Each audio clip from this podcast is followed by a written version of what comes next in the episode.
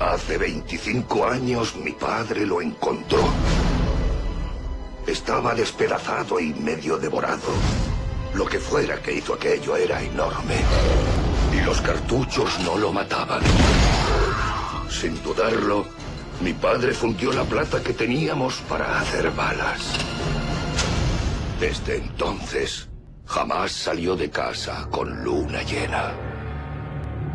Abando Podcast. Podcast de cine de terror.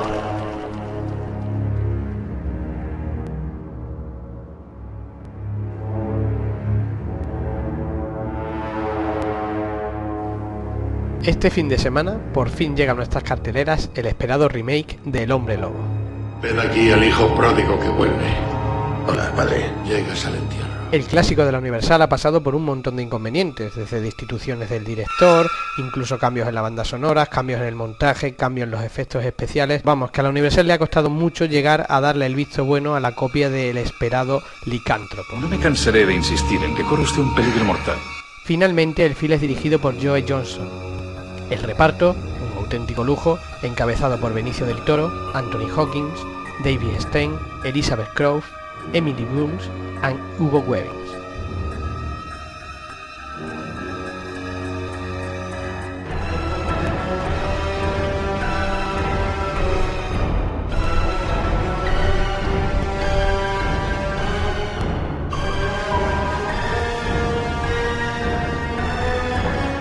La infancia de Lawrence Talbot se acabó bruscamente la noche que murió su madre. Se marchó de su pueblo, Blackmore, y tardó décadas en recuperarse e intentar olvidarlo. Cuando Gren Scofline, la prometida de su hermano, le encuentra, le ruega que le ayude a buscar a su amor, que se encuentra desaparecido. Lawrence Talbot regresa a casa. ¿Qué ha pasado? Hallaron el cuerpo de tu hermano en una zanja. Lo habían despedazado. No dudes en pedirme lo que necesites. Entonces se entera de que algo brutal, salvaje, con una sed insaciable de sangre, ha matado a muchos campesinos. La horrible bestia te mordió. Ahora llevas su marca. Empieza a encajar las piezas del sangriento rompecabezas y descubre que existe una antigua maldición que convierte a las víctimas en hombres lobo la noche de luna llena.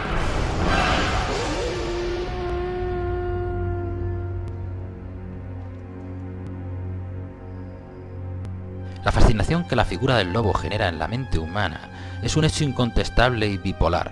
Tantos pueden ser sus detractores y perseguidores como defensores hasta el límite. Desde tiempos inmemoriales, el ser humano trató de agenciarse la confianza de un animal tan inteligente y feroz. De aquí surgiría la domesticación de canes que ha derivado en un intercambio de favores entre animal y ser humano, comida por defensa, asilo por caza, etc. No obstante, en su versión salvaje ha sido perseguido y continúa siéndolo, de tal manera que en muchos lugares la presencia del lobo es un mero recuerdo. Quizás fuera el mismo miedo hacia este animal lo que creara la fantasía del hombre lobo. Esta mixtificación implicaría la unión de dos seres en uno que no son tan diferentes, ávidos, perspicaces, inteligentes, voraces, adoradores de la luna, porque el misterio que emana de nuestro satélite parece cautivar a muchas criaturas, no solo a nosotros, y está muy relacionado con la ficción vampírica y licantrópica. ¿Por qué una bala de plata acaba con la vida de un hombre lobo? ¿Por qué esa adoración a la luna? Bueno, tal vez el color plateado en la lejanía de la superficie lunar se relacionó subversivamente en la mente de quien imaginó un ser semejante y propició el invento de que algo como una bala de plata acabara con la vida de un ser tan perverso.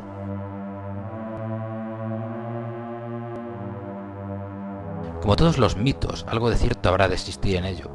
De hecho, podría tratarse de una enfermedad que provocaba el crecimiento exagerado de vello por todo el cuerpo, algo constatable hoy en día, aunque de difícil comprobación, pues los afectados suelen rehuir el contacto humano por razones evidentes.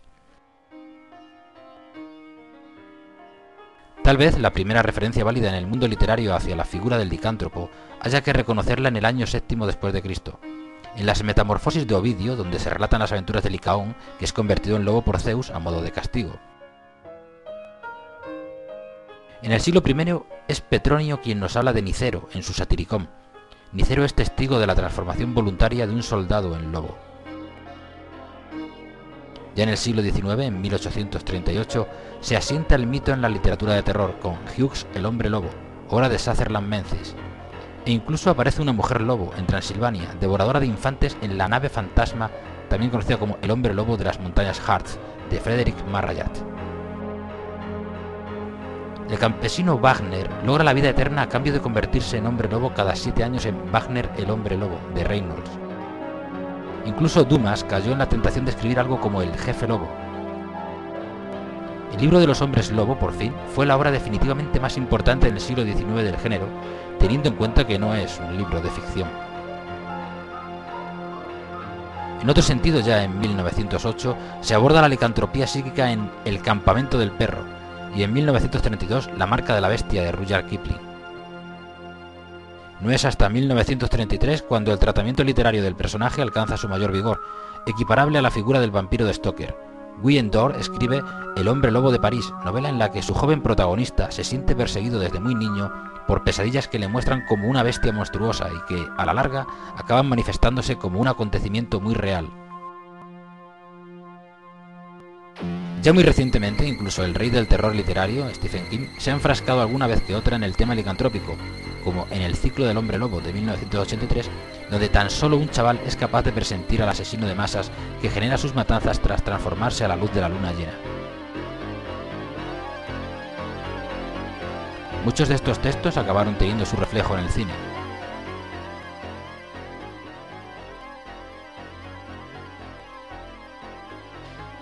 La primera cinta que aborda el tema de hombres lobos fue filmada en 1935, Werewolf of London, que relata por primera vez, lo cual se acaba convirtiendo en un tópico, cómo un hombre lobo acaba exterminando aquello que más profundamente ama. En este caso el protagonista es un científico que en el 90% del metraje es humano.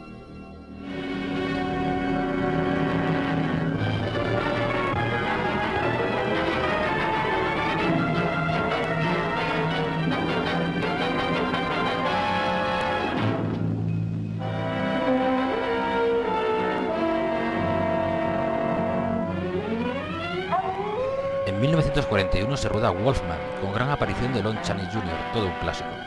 Popularizó una célebre frase, incluso un hombre que es puro de corazón y dice sus rezos en la noche, puede convertirse en lobo cuando la belladona florece y la luna de otoño brille. De 1981 es la película Un hombre lobo americano en Londres de Joel Landis y Aullidos de Joe Dante. Hola, Karen. Me alegro que hayas venido. Quería verte otra vez. Yo vi cómo morías. Dijiste que querías verme, Karen. Bien, aquí estoy. Tenemos que hablar muy seriamente. Estas películas priorizaron por primera vez el protagonismo estelar de los efectos especiales, rescatando la vivacidad del mito.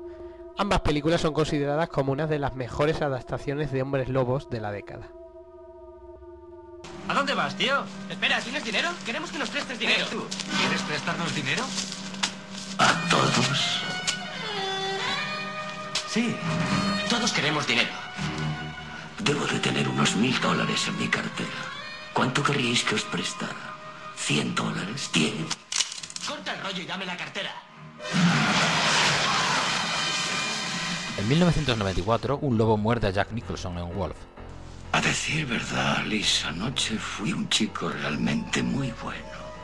También en España ha habido hombres lobo, como los protagonizados por Paul Nashi, véase El bosque del lobo de Pedro Olea. ¡Siervos! ¡Deteneos! ¡Soy vuestro señor! Ya muy recientemente, Underworld ha reinventado el género, haciendo partícipes de la aventura a los vampiros, que guardan una relación de odio con los hombres lobo. Además, hace una diferenciación.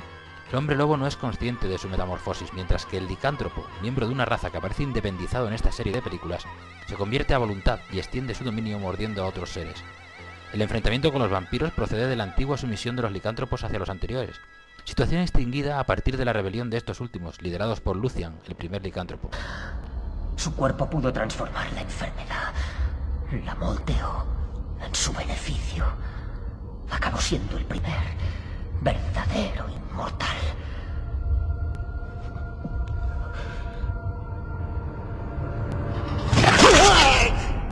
En la película Van Helsing, los hombres lobos se transforman involuntaria y sufridamente, hasta que la maldición los domina de modo que son lobos para siempre.